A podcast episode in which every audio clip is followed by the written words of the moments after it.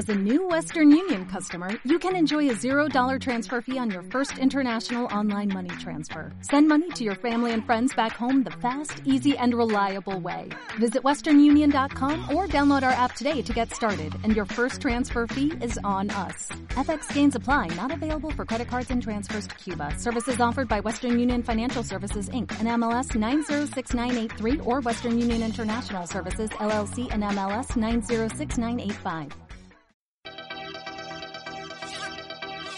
Hola, bienvenidos a La Guía Escéptica, el podcast en el que discutimos temas científicos y ejercitamos nuestro pensamiento racional. Este es un programa producido por La Guía Escéptica, promovido por la Sociedad Secular Humanista del Perú y auspiciado por la línea de Pueblo Sensorial. Les habla Aurora Gutiérrez y conmigo están Adrián Núñez. Hola, ¿cómo están? Natalia Hurtado. Hola, ¿qué tal? Y Julio Gutiérrez. Hola amigos. Y no está Víctor, así que hola Luciana. Qué crueldad. bueno. Hoy es 12 de noviembre de 2017 y el día de hoy vamos a hacer un programa de mensajes y correcciones en el que vamos a leer sus mensajes y correcciones y los vamos a comentar. Pero antes de eso quiero comentar los resultados de una encuesta que se realizó a los escuchas de podcast de Latinoamérica. En, bueno, no solo Latinoamérica, sino gente de habla hispana, España y Latinoamérica. Voy a poner el, enlace de, en la página de la guía pero vamos a comentar un poco de los resultados. Rápidamente, una de las preguntas, ¿cuál es tu género? Y vemos que hay más hombres que mujeres. El, casi el 76% es, son hombres y el 23% son mujeres. ¿Alguien tiene algún comentario al respecto? Me parece interesante que haya incluido la opción no binario y prefiero no decirlo. Es cierto, es cierto. No se me había ocurrido comentar eso. Sí, y de hecho sí hay, hay un 0.32% no binario y un 0.26% no decirlo. Y ahora, la muestra, el tamaño de la muestra leí que era un poco más de 1800 personas. O sea, hay por lo menos 36, bueno, 48 personas, más de 48 personas no binarias. ¿No se te refiere si hay alguna razón para que haya más hombres que mujeres oyendo podcast en general? Um, no quisiera especificar, o sea, no quisiera, no quisiera, este, como que tantear muchas razones, pero creo que en general hay más hombres que mujeres con esas cuestiones de tecnología o cosas innovativas. O sea, los podcasts son un medio nuevo. O sea, creo que es una mezcla de muchos motivos. O sea, no creo que haya un motivo. Uh-huh. Ahora, ¿verdad? Hablando de eso, ¿cuánta gente ustedes conocen que escuche podcast en general? ¿A qué te refieres en general? Hagámoslo. O sea, o sea, que no escuche solamente la guía escéptica. Yo, de, por ejemplo, de mis compañeros, mmm, creo que soy la, un, la única que escucha podcast. Y somos como 25. ¿Tú, Adrián? Pucha, no sé, creo que nadie. ¿Tú, Julio? Um, tengo un amigo que escucha podcasts. Uh, de repente algunos conocidos por ahí, sí. Unos amigos. Sí, yo creo que solo conozco una otra persona que también escucha podcasts mm. así como yo. O sea, aparte de ustedes. Mm. Pero sí. Sí, no, no está común. No es, no es, tan, no es tan común. Y, y creo que ese tipo de cosas que son como que nicho o no muy comunes, usual, usualmente tienen una mayoría masculina. Mm. No sé, se me ocurre por ahí. O sea, creo que no es, no te, o sea, puede que ver con la tecnología y la ciencia, pero muchos podcasts son solo entretenimiento también. Ah, sí, este, Carito que... también escucha podcast, ¿no? Mi enamorada. escucha su podcast de... yeah. Como orientado para mujeres, ¿no? Y por la edad también, o sea, la mayoría de las personas que escuchan podcast están entre 25 y 35, ¿no? Sí, seguidos de 35 y 45. Que es muy interesante, ¿no? Porque el, el adulto joven, como le dicen a este grupo etario, escuchando podcast es como más de, claro, no sé, tiene más, sí, tiene sentido. ¿Qué son los que los que escuchaban antes este telestéreo? Claro, a eso iba Adrián, claro, es que esta generación estuvo como que creciendo en los 80, claro, y estaban como más prendidos a la radio en general. Claro. Yo me acuerdo, me acuerdo en los, en los 80s y hasta 90s que en televisión decían que era para el adulto contemporáneo. Entonces te ponían ese pop ochentero. Eh, bueno, otra cosa el, del país en el que nacieron las personas que escuchan. La mayoría de los eh, que escuchan son de Argentina, o sea, nacieron en Argentina, seguido por España. Argentina con 35%, con 35.98% y España con 31.22%. Pero es que más o menos hay una correlación directa entre el país que naciste y el país que vives dentro de esa misma encuesta. Las proporciones son exactamente iguales, me parece. Ah, sí, es casi Salvo sí, por ahí algún número que se me puede estar escapando, pero me da la impresión que sí. Sí, sí, hay como que nada, Una casi relación nada de directa entre qué país naciste y qué país, en qué país vives. Eso quiere decir que los que escuchan podcast eh, se, se mueven muy poco. O que se mueven, se mueven en la misma cantidad. Cosa que Claro. Bueno, otra cosa que me pareció, que me pareció curioso es en qué año comenzaste a escuchar, pod- escuchar podcast y hay un pico en el 2015. Bueno, tam- eh, sí, eso me pareció muy curioso. Es porque, o sea, tampoco es que sea el gran pico, ¿no? Baja, con, varía como del pico mínimo, no, del pico mínimo sí, pero 20%. de aquí varía como que seis- Pero es sí. curioso ver que el pico, el, el pic anterior a ese es del 2007 o antes y me parece que esto es un, esto es un efecto, un artefacto de la, de cómo han calibrado esto de 2007 antes. Me parece que han acumulado todos los datos, por Claro. eso marcan 12. Sí. Sí, es verdad. Debería ser como mucho menor. La tendencia debería ser al 2007 antes debería ser, por tendencia nada más ser mucho menor que 4. Sí, es verdad. Y bueno, el pico del 2015. Otra cosa, bueno, los idiomas, obviamente en español, porque es una encuesta sobre habla hispana, seguido del inglés, que tampoco me parece sorprendente, porque hay muchos más podcasts en inglés. Bueno, la, el formato de los podcasts favoritos también me pareció interesante, como que en la mayoría, el 78.65% dijo que su formato favorito era de charla, plática y variedades. ¿Ves? Es que es gente soltera que está Es sola, gente- quiere escuchar a alguien, Mujer plática, quiere hablar, quiere sentirse escuchado, Sí. o que alguien le habla, que alguien le habla. Mira, son solteros, o sea, hombres solteros, que necesitan que alguien les hable. Ah, su.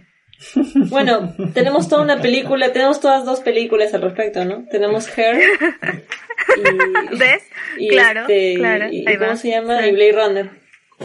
Exacto. Bueno, Oye, pero esas Ah. personas de las que hablas tú no, no son las que llaman a la radio a las 3 de la mañana. con, el locutor, con el locutor romántico. puede ser. ¿Son los que mandan, los que mandan mensajes a la guía escéptica? Ah, de Eso repente, ¿no? mismo, sí, claro, Hola. porque la mayoría de nuestros escuchas son varones solteros. Te puesto, te puesto. Es verdad, es verdad. Sí, un día también tenemos que revelar las, lo bueno, tenemos que hacer la encuesta oficial, pero también tenemos datos de la, de la página. Ah, bueno, ¿dónde, ¿dónde escuchan? Tampoco me parece sorprendente que el 86% lo escuchan en smartphone o tablet o dispositivo móvil. No me gusta que no lo hayan desglosado, no lo desglosaron. Como que pusieron smartphone, tablet y dispositivo móvil todo en uno. Pero bueno, como que móvil versus estático, simplemente. Ujú, Ya. La duración promedio, la mayor duración, pero solo con menos del 50%, 42.80, escucha podcast entre 30 minutos y una hora. Seguido por podcast de entre una hora y dos horas. Ujú. Ajá. Seguido por entre más de dos horas. Ah, no, no, no, no, no, me equivoqué, perdón. Seguido por entre 15 y 30 minutos. Ya me había sorprendido. Claro, es como que primer, lo que, los que más escuchan, escuchan entre 30 minutos y una hora, seguido por una hora, dos horas, seguido por entre 15 y 30 minutos. Que Y les luego- digo que el patrón se sostiene Sí. solteros, que necesitan que alguien les hable. Es cierto. Bueno, justo eso me recuerda que he empezado a escuchar un podcast sobre historia. Me escuché un podcast que duró 5 horas y 45. Me, me demoré como 3 días o 4 días. y, y sí, está interesante. Bueno. Ah, ¿durante qué actividad escuchas podcast? Ya eso lo van a responder ustedes también, ¿ya?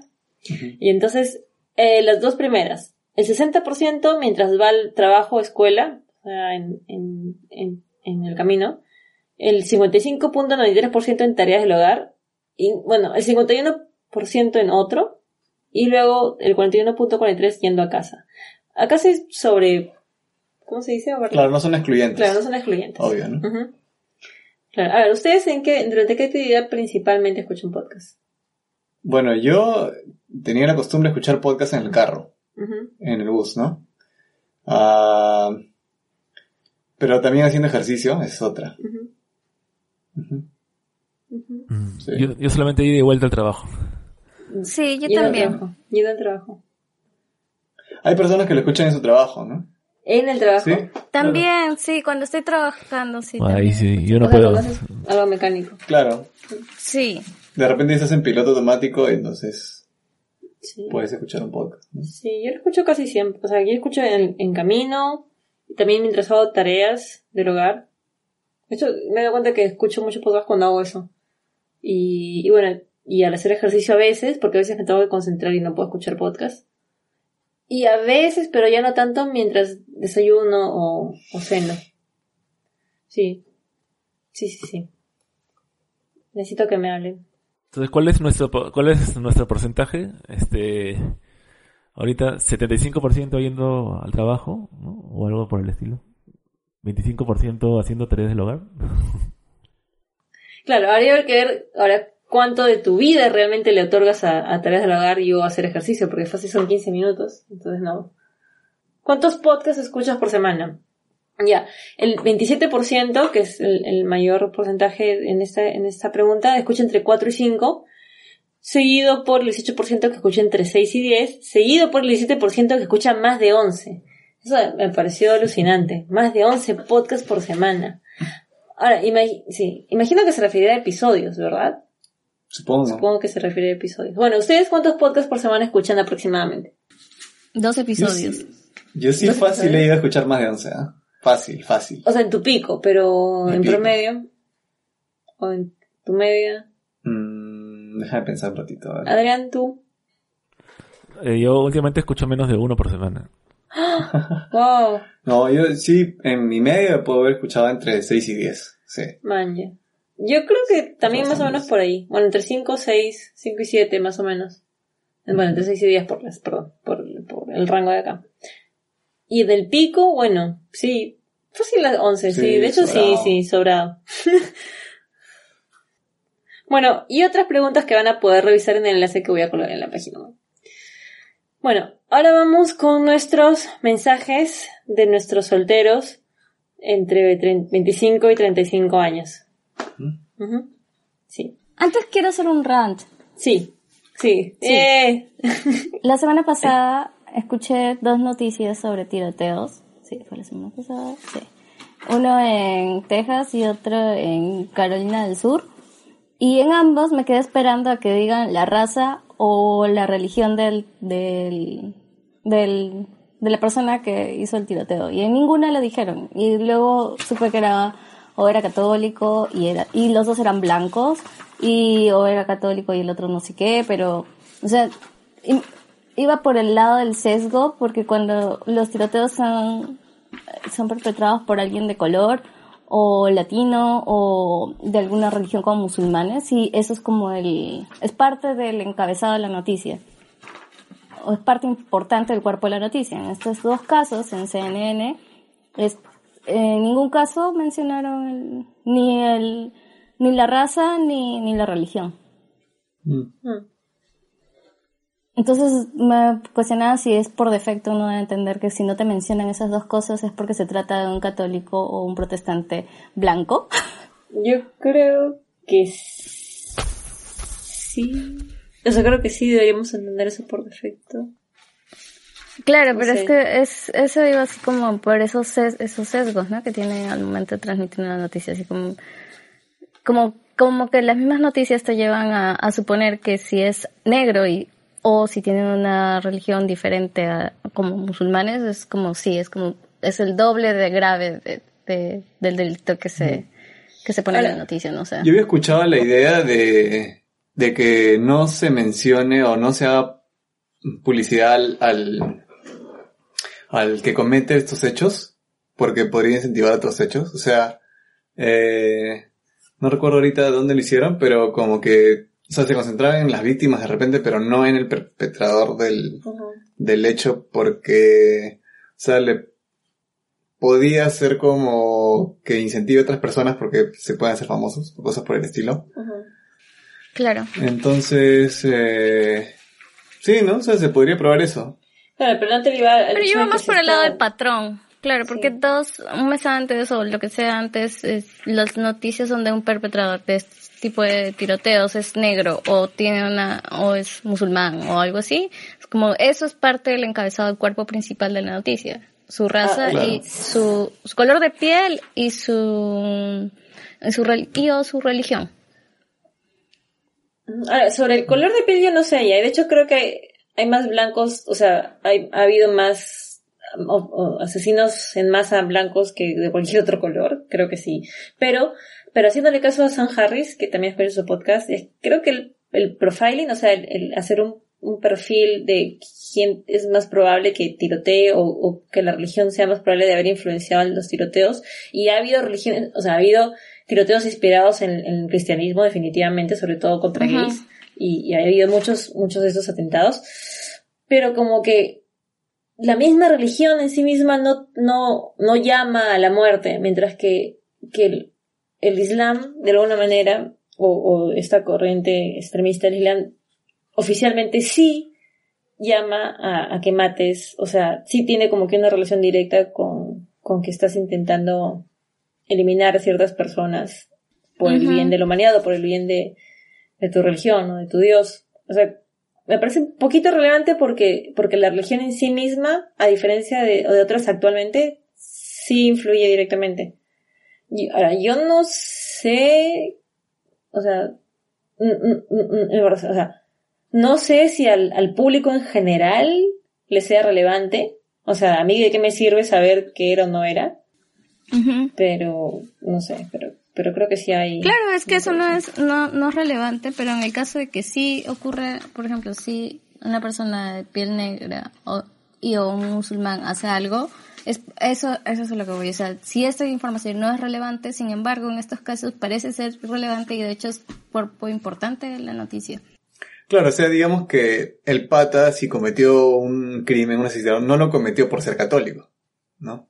O no lo, no lo cometió por ser... eh, Algunos sí, ¿eh? Los que eh, hubo el año pasado, creo que. ya, claro, entonces Ya. ahí sí es relevante, pues, o sea... eh, Pero claro, si lo es relevante ser católico, conforme, Ah, ya. sería relevante. conforme la pero eso más o menos se va revelando conforme las investigaciones van van saliendo pero así como de última noticia o de último minuto así como cuando aparecen estas noticias a eso digo o sea como que hay un patrón de cuando son blancos y, y católicos y protestantes pues eso no es importante no es relevante en la noticia. Pero cuando no lo es cuando una persona es sale de estos patrones parece que sí es importante. Y eso iba el rant de que de que ese sesgo está ahí, permanece ahí, y a pesar de todos los discursos que hacemos de que no deberían haber ese tipo de sesgos, de, de esa información que al- aparentemente es irrelevante de primera instancia, pues apare- sigue apareciendo, sigue apareciendo. en- O sea, pero mira, o sea, lo que pasa es esto, digamos, el, el color de piel es irrelevante para, para la causa de por qué cometió el asesinato, ¿no? O sea, no, no cometió el asesinato por su color de piel, digamos. Pero su ideología sí puede ser relevante para entender la causa del asesinato. O sea, si es que era un islamista, o si es que era, entonces ahí sí es, sí es relevante para entender la causa. En el caso de que sea un católico, de repente no es relevante su religión. De repente lo relevante es que tenía problemas psicológicos. No sé. O sea... ah, Pero, pero ahí también, por ejemplo, ya, yo no estoy segura todavía, o sea, San Harris ya casi me ha convencido, ¿ya? Pero eso de que cuando, de que cuando es blanco y católico tenía problemas psicológicos, pero cuando es marrón y, y islámico No, o es sea- porque es malo. Ah, eso iba, eso no, no, no. O sea, de hecho también tenía problemas psicológicos. No, pero, pero San Harris Pero- no opina así. Hans, Han Harris, por ejemplo, usualmente nosotros opinamos que para que alguien mate o haga ese tipo de cosas tiene que tener un problema psicológico, ¿verdad? En cambio, San Harris opina que, que una persona muy buena, que como que no es no es necesario que tengas ningún problema psicológico y seas simplemente convencido por tu religión. No, pero ese es un problema psicológico también. Solo que está resumido en la palabra islam. Pero también es un problema psicológico. Uno acaba de insultar a todos los hijos. No, no, no. Digamos que... Ya, pero, pero es bien difícil atribuirle una sola causa, pues, ¿no? O sea, en realidad yo creo que lo que habría que hacer es tratar de meter todas las variables posibles y qué, qué cosa ha pasado. ¿no? Entonces tratar, tratar de exclu- excluir, claro, pero tra- tratar de excluir, eh, por ejemplo, la religión, sí puede ser este un problema, ¿no? Claro, eso Ya, también puede ser. ¿no? Ahora, sobre que el color de piel tampoco tenga nada que ver, eh, yo creo que tiene menos que ver, pero sí como que solo porque seas árabe o solo porque seas musulmán, no significa que vas a matar porque, o sea, no tienes que ser un extremista solo porque seas musulmán, pero es más probable que seas extremista, o sea, para ser extremista musulmán primero tienes que ser musulmán, ¿verdad? O sea, ya, igual, es como que eh, es, es más, o sea, solo porque seas negro o marrón o, o algo no blanco no significa que, que seas pobre o que, o que tengas Claro. conflictos emocionales, pero dentro de la población, bueno, excepto, bueno, en Estados Unidos es más complicado porque también existen, o sea, es, es mucho más complicado, pero en ciertos estados como que aumenta tu probabilidad de tener ciertos patrones de violencia dado que pertenezcas a cierto subgrupo de una sociedad como que todos estos chistes racistas, muchos de esos tienen un poquito de sentido. Como que es más probable que tu padre no haya vivido contigo desde los cinco años, si es que eres un, qué sé yo, un negro de Nueva York, que- a que si eres un, qué sé yo, un sureño, no sé. O sea, o sea, creo que hay, que, que hay, hay elementos que sí, pero no creo que para la población en general no sé si irrelevante. O sea, creo que para nosotros de verdad no está brindando esa información. O sea, a menos que te vayas a dedicar a minar esos datos, creo que no. O sea, a nosotros qué nos importa? A nosotros no nos da mucha información. Solo nos sesga más. A eso iba, al sesgo. Al sesgo que produce sobre- este tipo de información. No si vieron so- sobre la matanza de Texas, este, la última que hubo hace unos días, ¿no? Este, un diario sarcástico sacó una noticia de que en realidad el tipo era un ateo, no sé, ¿no? Que era una noticia de chiste, ¿no? Y este, y esa noticia en broma fue tomada por varias páginas, este, católicas y cristianas. Por ejemplo, esta, este, ¿Ves? la del, la del movimiento misionero mundial, creo que es una de esas páginas. Comenzó a publicar, y yo incluso conozco gente que ha, este, compartido la noticia como si fuera algo verídico, ¿no? Sí. Sacado pues de una, not- de una nota en broma, ¿no? Este, Bueno. ahí también hay un sesgo, ¿no? Sí, de hecho sí. O sea, sí. Por otro lado, cuando de verdad son ateos, nadie menciona que son ateos. Porque es completamente irrelevante. Pero creo que es completamente irrelevante porque ser ateo no es una ideología. O sea, no sé. Creo. Pero por ejemplo, pero por ejemplo, si alguien me dice que, ha hecho un chiste sobre Jesus, eh, yo digo, este tipo es ateo, definitivamente. O, o creo que es más probable que sea ateo. O sea, lo profileo con todo. o, o si alguien, sí, bueno. Bueno, pasemos a los mensajes.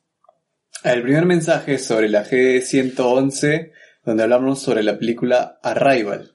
Y no Arrabal, como mencionaban algunos. Arrabal, arrabalero. Arrabal amargo.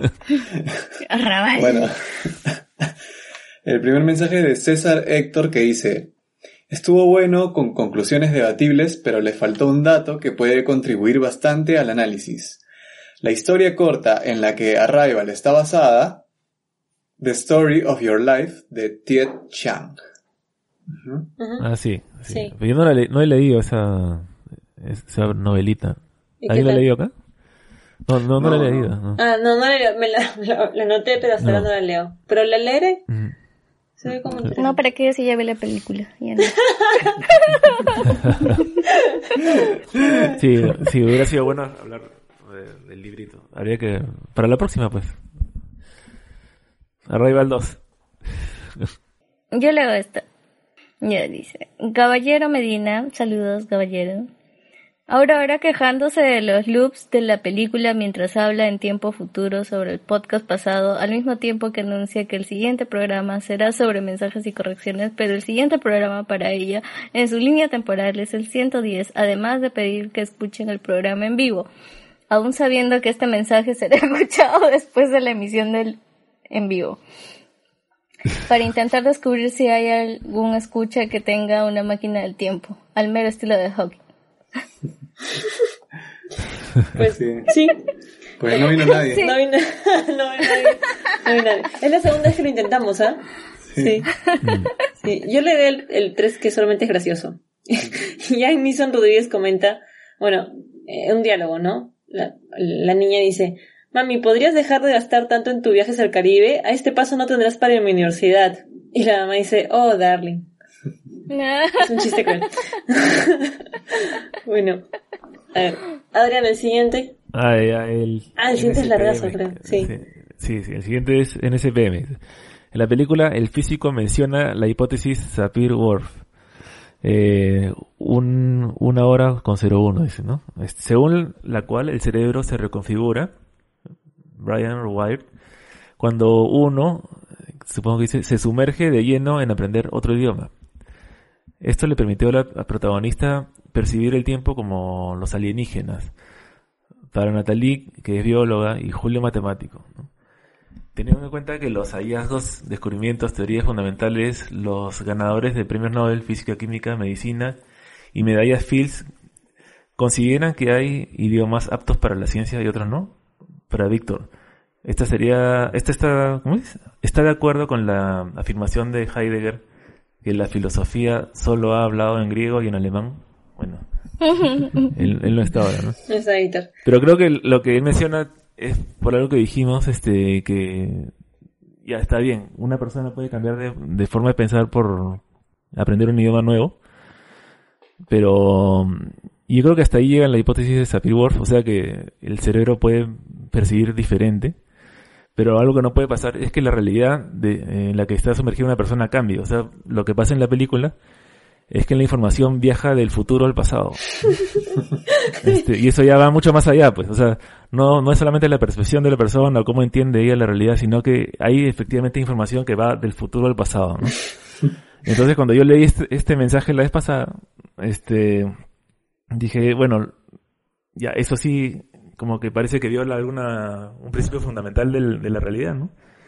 Porque nada puede ir hacia el pasado. O sea, o sea, por ejemplo, este, ¿qué pasaría? Estarías duplicando la información en algún momento y eso violaría un principio de, de, de conser- conservación de la información. Y ahí pensando lo mejor, me pareció todavía más difícil, porque para que algo viaje al pasado, bueno, muchas veces se dice que tiene, si algo viaja más rápido que la velocidad de la luz, en realidad está yendo en un tiempo negativo, ¿no? Pero tampoco es así. Este, si tú vas más rápido que la velocidad de la luz, eh, tu tiempo se vuelve imaginario, porque, o sea, el, el t es igual a t sub 0 eh, por raíz de 1 menos velocidad al cuadrado entre velocidad de la luz al cuadrado. Si la velocidad al cuadrado es mayor que la velocidad de la luz al cuadrado, lo que está dentro de la raíz es negativo, entonces se vuelve imaginario. Y un tiempo imaginario, en realidad, se comporta como un tiempo, no como un tiempo, sino como una dimensión espacial. O sea, una realidad en, en la que el tiempo es este imaginario se vuelve estática, no hay, no hay este, no hay transcurso de nada, ¿no? Entonces, ¿qué cosa que, qué más queda ahí? Quedan las hipótesis de esas de meterse en una especie de agujero negro y salir por otro lado. Eh, ya, pero eso es, ya, o sea, ahí sí ya es demasiado, este, fantasioso, ¿no? O sea, no hay ninguna de esas hipótesis en realidad que garantice que puedas ir, este, hacia el pasado. Más bien, podría decirte de un lugar a otro en el, en el espacio. Este, la única que, que te diría que puedes ir en el pasado es un, o sea, en realidad no tiene, no tiene ningún respaldo. Y después creo que Gödel hizo, la, o sea, pensó en un universo en, en el que sí era posible viajar en el pasado, pero en ese universo no podía existir la masa, ¿no? Mm.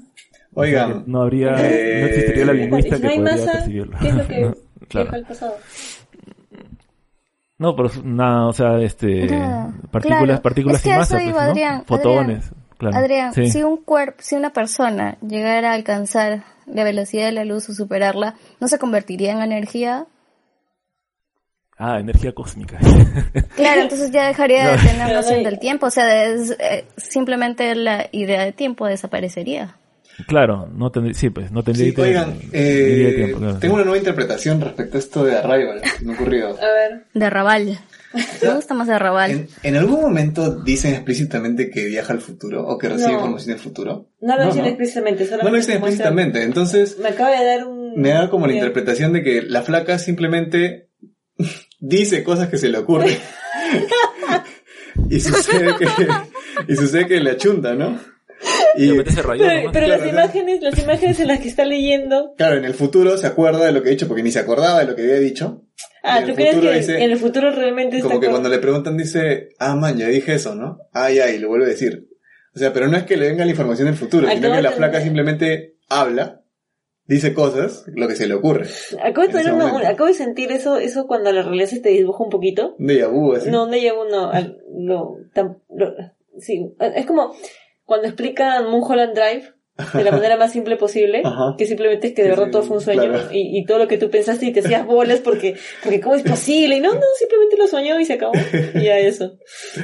Ah, Este, ya, pero igual eso no nos explica cómo tuvo ella la información. O sea, le chuntó. El claro, no se suerte. explica, ¿no? Es- claro. es- Como que le chuntó, ¿no? ah, sí. Un oráculo. Ya, Claro. Julio, centrémonos Dale, en la dale. pregunta. ¿Cómo ¿Tú es? crees que hay un... hay ¿Consideran que hay idiomas aptos para la ciencia y otros no? Sí. Sí, opino lo mismo. ¿Qué? ¿Hay que Yo creo profundizar la idea? por lo Ay. menos para hacer ciencia tienes que poder contar. Ah, justamente en base a lo que dijo de la hipótesis de Sapir-Whorf, me puse a leer un poquito. Habían eh, unos ejemplos de la tribu de piraña en Brasil, esos que no pueden contar. eh, y ahí, por ejemplo, no puedes hacer ciencia. O sea, es, una, es un idioma que habla solamente de la experiencia personal y de tus vivencias y no puede hablar del pasado lejano ni del futuro lejano. Entonces, ah, está difícil. Está difícil.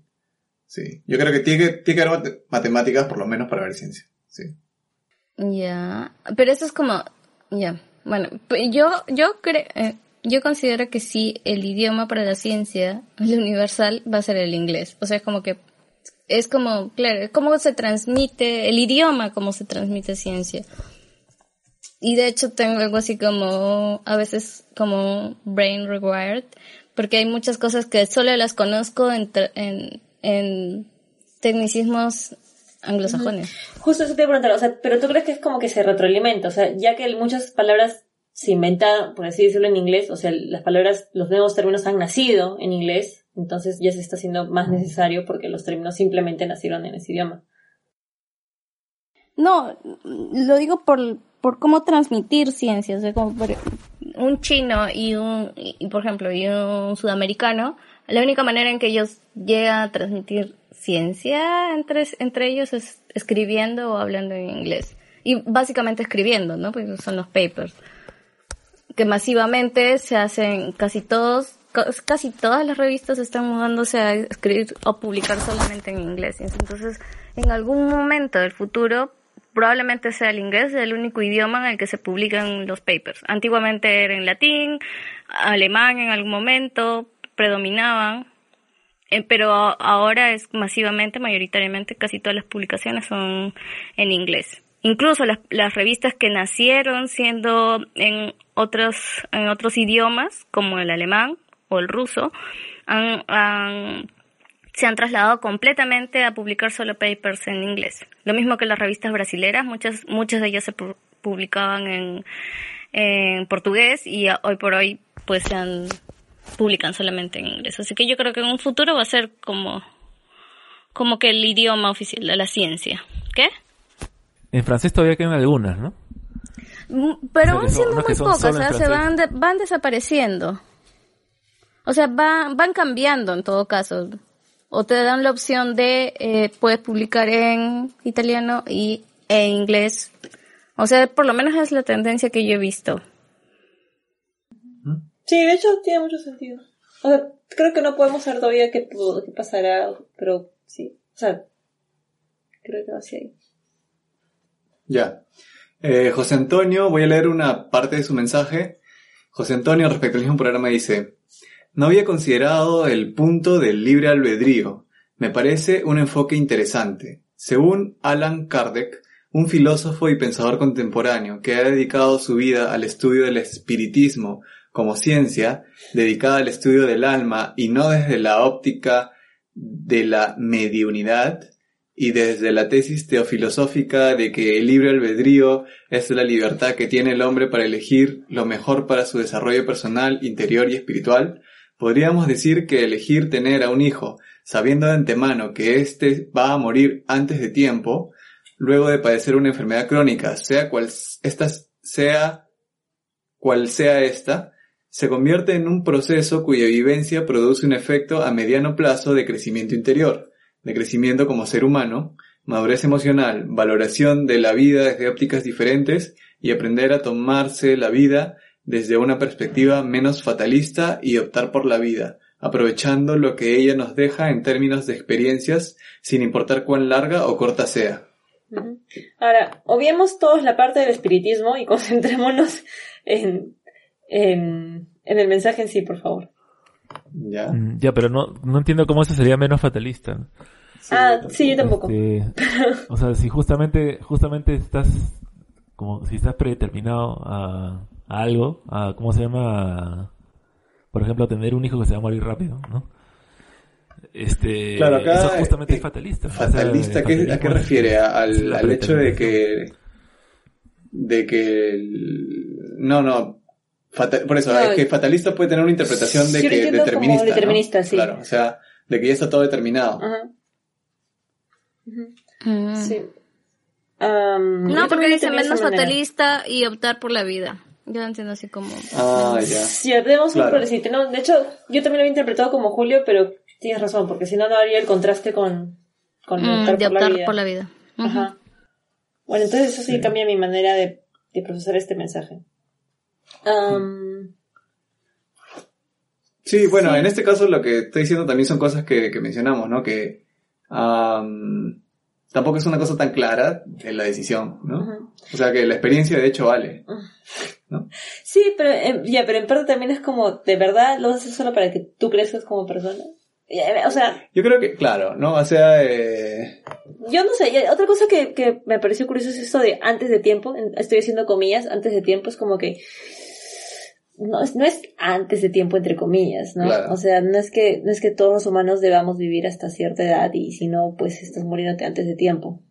Aparte, también hay una contradicción, porque si es que está determinado todo esto, entonces tampoco realmente decides tener el hijo, ¿no? O sea. Ah, sí, claro, pero sin irnos tanto ese punto, o sea, asumiendo el, claro. Ah, asumiendo que puedes decidir o no. Ah, ya. Anónimo. Bu, me hubiera gustado escucharlos en vivo. Tengo un ejemplo de lo que dijo Kike, que no recuerdo que dijo Kike, pero bueno. Hace unos meses fui a una charla sobre becas para el extranjero y había algunas personas que ya habían accedido a estas becas y estaban cumpliendo el requisito del Estado peruano de regresar a trabajar en el Perú por tres años, luego de terminados los estudios. Todos habían regresado al Perú habiendo tenido que rechazar oportunidades en el extranjero y estaban acá algunos sin trabajo y otros subempleados y ninguno en el Estado. Todos estaban esperando que se acaben los tres años para poder irse al extranjero. Retorno para el Perú igual cero. Ah, es lo que les dije. sí. Lo otro que quería sumar es que quizás el, una de las, de las variables para considerarse es la edad en la que las personas que son becadas para irse al extranjero eh, tienen al momento de irse y de, y mientras están estudiando que generalmente está entre los 27 y los 32, 33 años por ahí, más mayoritariamente.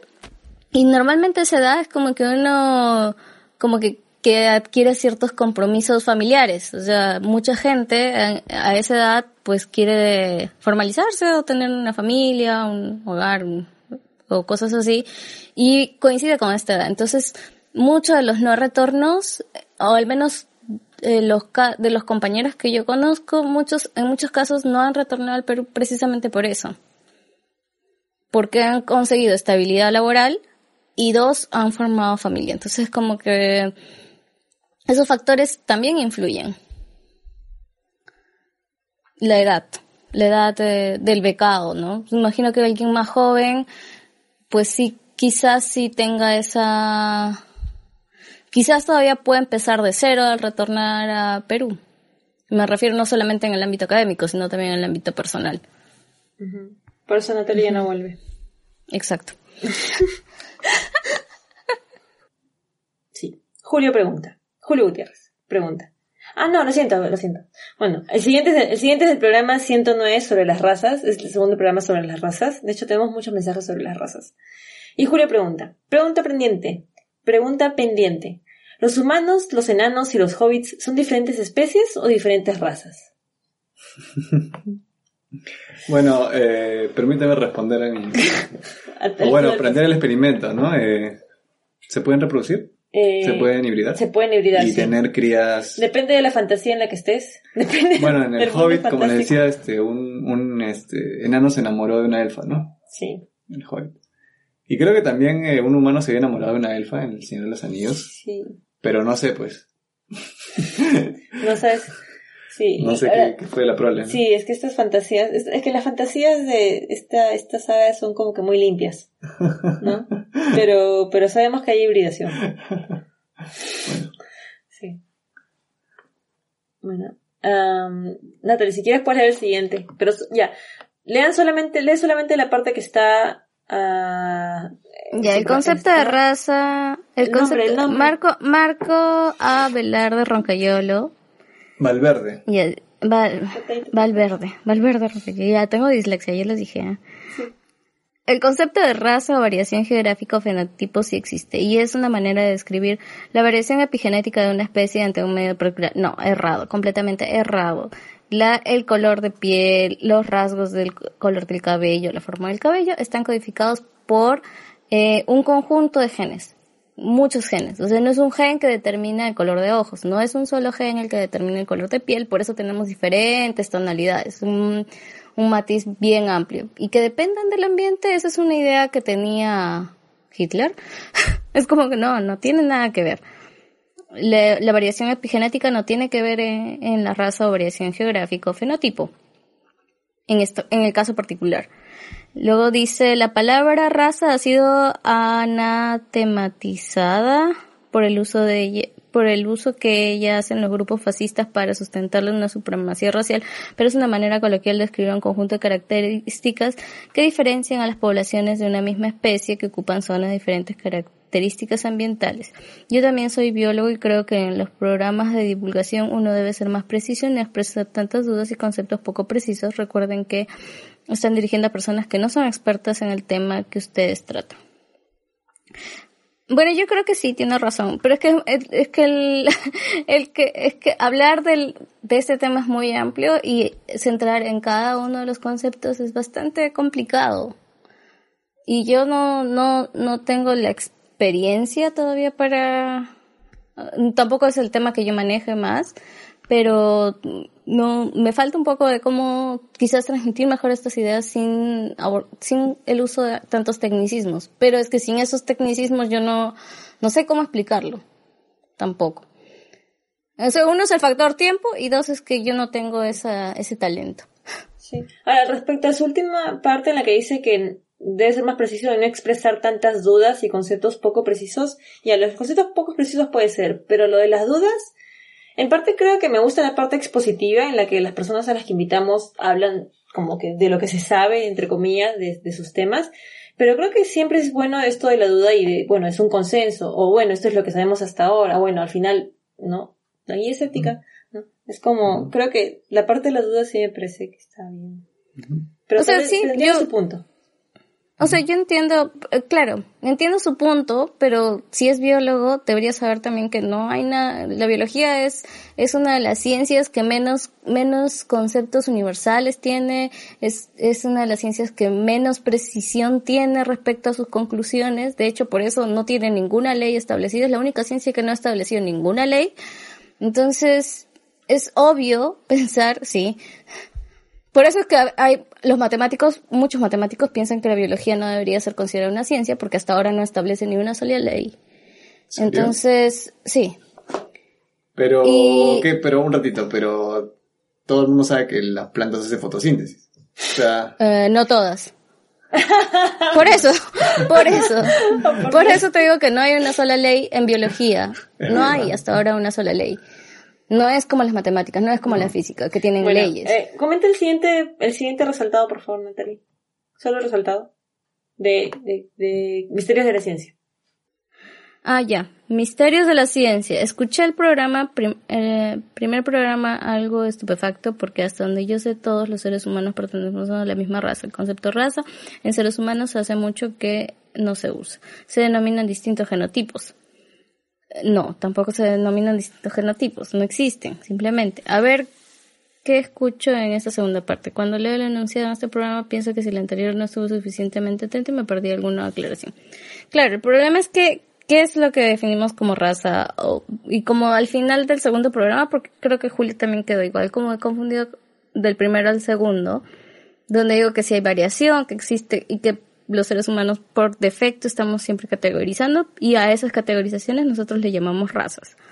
Pero que en sí, en el segundo programa, expliqué que todas esas categorizaciones se diluyen ante el concepto de especie, ya que todas esas categorizaciones que nosotros hemos puesto eh, se ven mm, eh, se muestran que no existen al eh, obtener descendientes fértiles entre una y otra categoría. Cuando individuos de una y otra categoría se, se aparean y, y tienen descendencia fértil. Natalie, pero tú conoces a alguno, o sea, hemos hablado según tu formación de taxon- taxonomía, ¿no? O sea, pero tú conoces alguna escuela donde sí se postule el concepto de raza.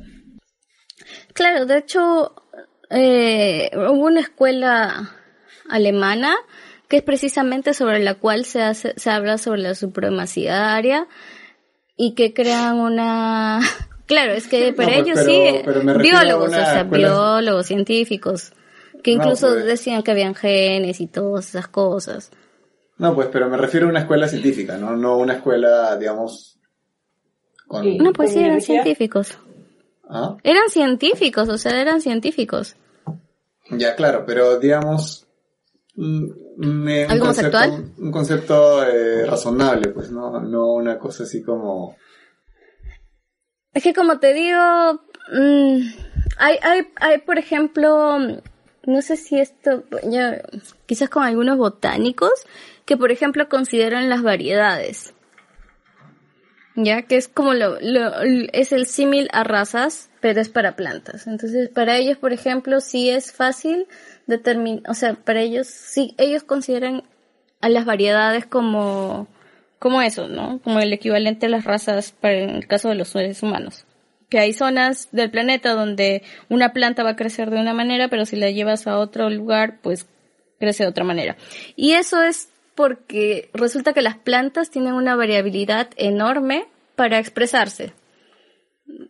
Y, o sea, tienen dentro de sus genes la información suficiente como para expresarse de una manera en un ambiente y expresarse de otra manera en otro ambiente. Pero eso no es epigenética. No. Por si acaso, para los comentarios anteriores o los que comentaron anteriormente. Y hay una corriente que habla de adaptación local, que no llama razas, pero los llama domos.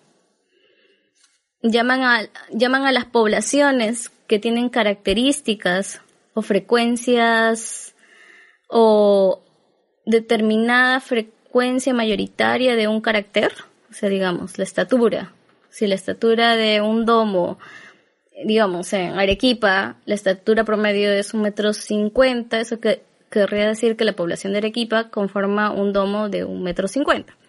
Pero si la población de Tacna tiene un, en promedio, o la frecuencia más alta, o la media, o la mediana, la media y la mediana son un metro setenta, entonces este grupo de personas denominaría la población de Tacna como el domo de, de Tacna, porque su frecuencia de estatura es de un metro setenta. Y así, con diferentes variables, estos, estas personas eh, o esta corriente eh, clasifica o crea estas categorías por la frecuencia. Y a estas, a esto, a esta, a estas poblaciones las comienza a denominar domos. Y lo mismo puede hacer con el color del pelo, con el color de los ojos, con el color de la piel, solo por las frecuencias. Bueno, sobre el programa anterior, el programa 106, que también fue sobre razas, fue el primer programa sobre razas, eh, y en el que habíamos, les pregunté cómo seleccionarían a las personas que iban a poblar o que íbamos a salvar de la humanidad para empezar una nueva humanidad. En ese PM comenta, Víctor menciona que la NASA es rigurosa en su proceso de selección a minuto 13 con 52, los astronautas deben estar en óptima condición física y mental y tener maestrías o doctorados en ciencias o ingeniería. Pero incluso la NASA comete deslices, por ejemplo, la astronauta Lisa Novak, ex oficial naval, máster en ingeniería aeronáutica, en 2007, cegada por los celos, manejó desde Houston, Texas, hasta Orlando, Florida, aproximadamente 1540 kilómetros, usando un pañal, y atacó a Colleen Shipman, novia de su expareja William O'Fellane, también astronauta. Novak fue arrestada, separada de la NASA y expulsada de la Marina estadounidense. Y es verdad, sí, ya, busqué la, información y es verdad. Y bueno, es que nada te asegura, ¿no? Y el proceso de selección más riguroso te asegura que no vas a tener a alguien que va a chicotear en un momento. Exacto. Sí. Luego ah, los tiroteos. sí. Adrián, ¿puedes leer el, el- leer el siguiente, por favor? Solo la parte... ah, ¿Cómo se dice? Resaltada. Dice Anónimo, el pelo rojo es una mutación, pero no puede usarse para clasificar una raza porque se da independientemente del color de la piel. Bueno. Sí. O sea, eso fue porque habíamos comentado, Víctor creo que había comentado en, en medio broma que iba a considerar que todos los pelirrojos iban a ser una raza aparte. Y es porque estábamos hablando sobre, estábamos hablando sobre lo- el área gris de, de quién decide que tal, tal característica o, o tal grupo que, per- que tenga cierta característica es una raza y no otra. O sea, ¿por qué elegimos una característica y no otra? Bueno, eh, eso no va a terminar. Bueno, entonces, gracias por sus mensajes. Eh, no hemos leído todos los mensajes, no podemos leer todos los mensajes que recibimos, pero sigan mandando sus mensajes. A veces los contestamos, si los ponen en Facebook, a veces los contestamos en tiempo real o los acumulamos. Igual los leemos todos de todas las plataformas, por más de que no contestemos todos. absolutamente todos. Pero dos sí. Mientras más gracioso, más probable que lo leamos. Sí. Bueno, ahora, ¿hay juego? ¿Hay juego? Sí. Yeah. Ahora vamos a jugar ciencia ficción. A los baños. Sí. A los Nos años. la abstinencia de ciencia ficción.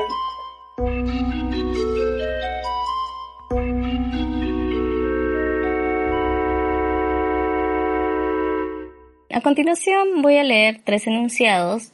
Dos de ellos son verdaderos y uno es falso. Ustedes van a tener que considerar los tres enunciados para determinar cuál es el falso. El tema de esta semana es Google Earth. ¿Por qué? Porque es arbitrario. Uno. Una arqueóloga satelital, Angela Micol, descubrió algunas pirámides egipcias perdidas usando Google Earth. 2. El punto central por defecto es Mountain View, en California, donde opera Google. 3. Hay un bosque en África llamado Google Forest porque fue descubierto por científicos usando Google Earth. ¿Qué piensa Adrián? Ya. Yo creo, a ver, me parece que la del central es falsa. O sea que, este, porque no, no, no recuerdo haber visto que el punto central de Google está en California. No, el que aparece por defecto, Eh. cuando carga el mapita, tiene como un centro. Pucha, que ahí sí, pero... Ya, yo diría que esa es la falsa. No sé, me parece que la, la primera es una noticia que he escuchado en algún momento. Eh, la tercera... No sé, no la conozco, pero puede ser, puede ser verdadera. O sea, yo, me parece la, la segunda la menos probable. Bueno. ¿Quién sigue? ¿Quién Ya. sigue?